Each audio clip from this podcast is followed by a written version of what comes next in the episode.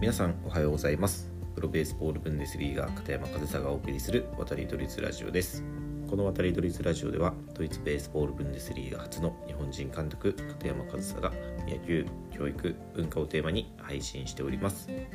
10月24日日曜日今日も配信やっていきたいと思います。で、えー、今日のお話ですが今日のテーマは日本と海外を比べていいこと悪いこと。というテーマでお話ししたいと思います。日本と海外を比べていいこと悪いことです。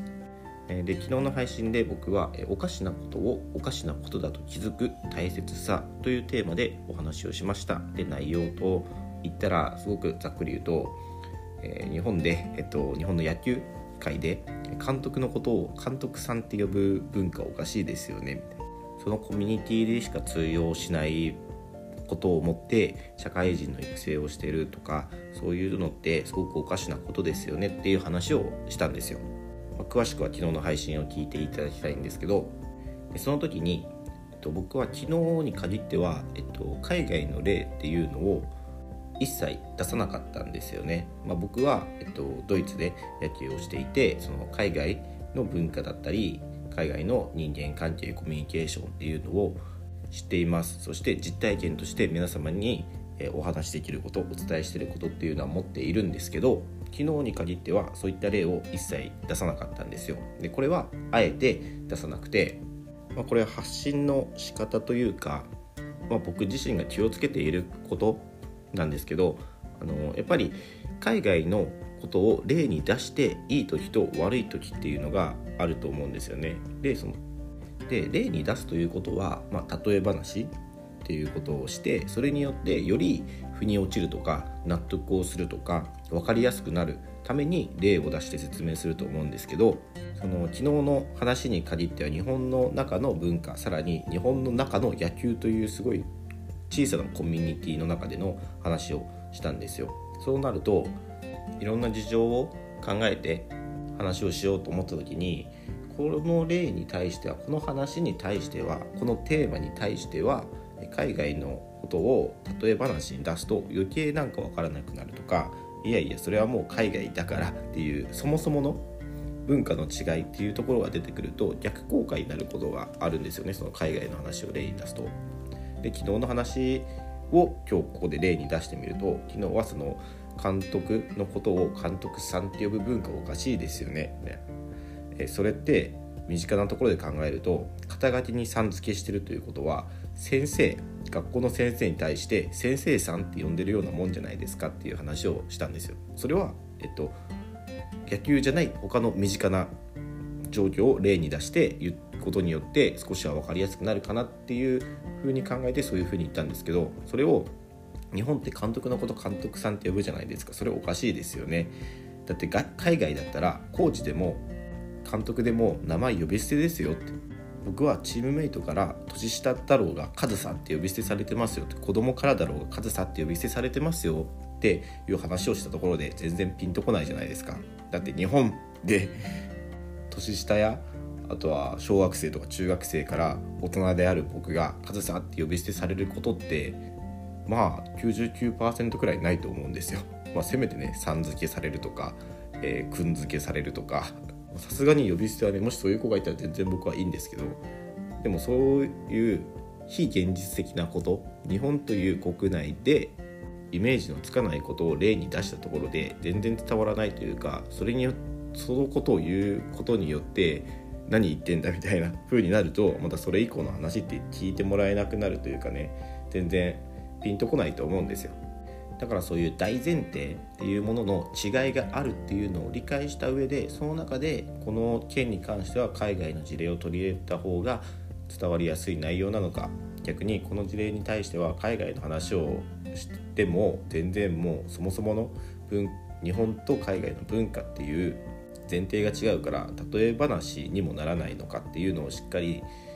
考えてねそれを話さないと海外を例に出していいことと悪いことっていうのがあるんですよね。でまあ逆に海外を例に出した方がいいことっていうのは先ほどの話と似て非なるところだと思うんですけど例えばそのコミュニケーションコミュニケーションっていうのはやっぱり、まあ、さっきの話とも若干通じるんですけど海外の方が、まあ、ドイツとか欧米とかの方が割とフランクなんですよねさっき言ったみたいに年の差があまり関係ないというかもちろん敬語的な話し方っていうのはあるんですけど、まあ、全然日本よりフランクな感じなので、えっと、年の差が離れていようが割とフランクに話せるんですよね。でここだけ切り取ると日本とそのドイツを比べてもあまりピンとこないと思うんですけどそのスポーツという場でねやるときにしっかり選手とコーチが対等な立場で話し合って、え、意見の交換をし合ってコミュニケーションをとってチームを作っていきますっていう話をするのは僕は、えー、いいことだと思っています。これも、まあ、言ってしまえばもともとの文化の違いみたいなところはあるんですけどその文化の違いがスポーツとして悪影響を及ぼしているのであればそれはちょっと、えー、その文化ごと変える必要はないと思うんですけどだから日本で言えば敬語をなくす必要はないと思うんですけど、まあ、敬語とかその目上の人をリスペクトした状態ででもしっかりコミュニケーションを取らないといけない監督の方が立場が上だから監督のトップダウン監督が言うことが絶対みたいな方はむしろあの海外に寄せてねあの監督と選手が、えー、三角形で監督がトップにいて選手が下っていう風ではなく、まあ、横並び対等でコミュニケーションをとっていってただ決定権だけ監督が持っていますよっていうことを紹介するのは僕は全然いいと思うんですよ。なのでその海外で経験したことをお伝えする時に何でもかんでもいや海外はこう海外はこうって言うとそれはもうねだんだん聞いてもらえなくなるんじゃないかなって僕思っていてまた海外の話してるよここは日本だからって思う人も絶対いると思うんですよ。でもそれをうまく日本の文化だったり日本の野球とかに落とし込んで伝えることっていうのが大事なわけでたまにいますよね。僕海外に行った僕も思うんですけど何でもかんでも海外海外海外はこうアメリカはこうヨーロッパはこうみたいなことだけを押す人、うん、それは違うかなって思うのでこの件に関してはそのドイツの件を例にとって話した方がいいとかこの件に関しては日本よりもドイツの、え、スポーツの在り方とかチームマネジメントチームビルディングについてはドイツの方がいいなとかそういうことを紹介するのはいいんですけどいやもうドイツはこうだからドイツドイツはいいですよ日本は全然ダメでも全部ドイツに寄せていった方がいいですよみたいなことを言うとなんだこいつって思うじゃないですか。ここは日本だって。いやそうだと思うんですよ。だからねその塩梅っていうのは発信する身、えー、人にものを伝える身としては意識しないといけないところだなと思って今日は、え海外を例に出していいこと悪いことという話をさせていただきました。でまあこれはねその海外に行った人にだけ当てはまる話かというとそうではないと思うので例えば、うん、僕の身近でいたのがその大学野球大学の野球部で僕たちあの準公式野球部であのいわゆる大人の監督みたいのいなかったんですよ。もう学生野球なんですよね。コーチも学生の中から出て監督も学生の中から出てキャプテンも学生の中から出てっていう環境で野球やってたんですけどその時のまあ最初の12年ですね、まあ、最終的にキャプテンになったやつなんですけどそいつはあの、まあ、いわゆる関東の方の名門校出身でいやいやうちの高校はこうだったからっていうのをずっと言ってたんですよ。でそれに対してある部員が部員がというか、まあ、マネージャーの子ですね。マネージャーの子が君はこの部活を君の高校にしたいの？みたいなことを言ったんですよ。いや本当にそうだなって思ってそのね自分の経験っていうのがまあ大事なのは分かりますよ。で人の経験を聞く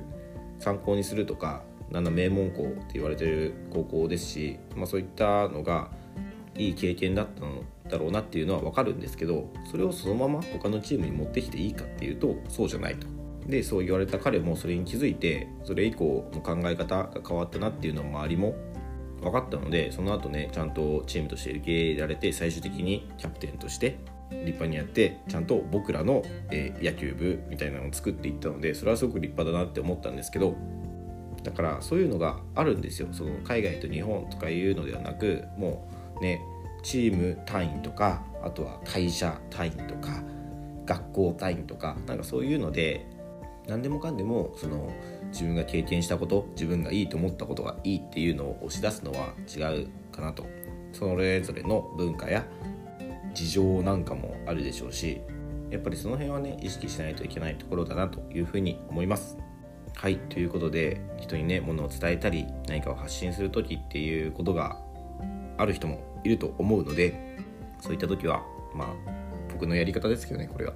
まあ一発信者として、まあ、僕が意識しているところみたいなのを今日お話ししたので、えー、もしよかったら参考にしてもらえたらなというふうに思います。はい、えー、今日も最後までお聴きいただきありがとうございました。片山和沙でした。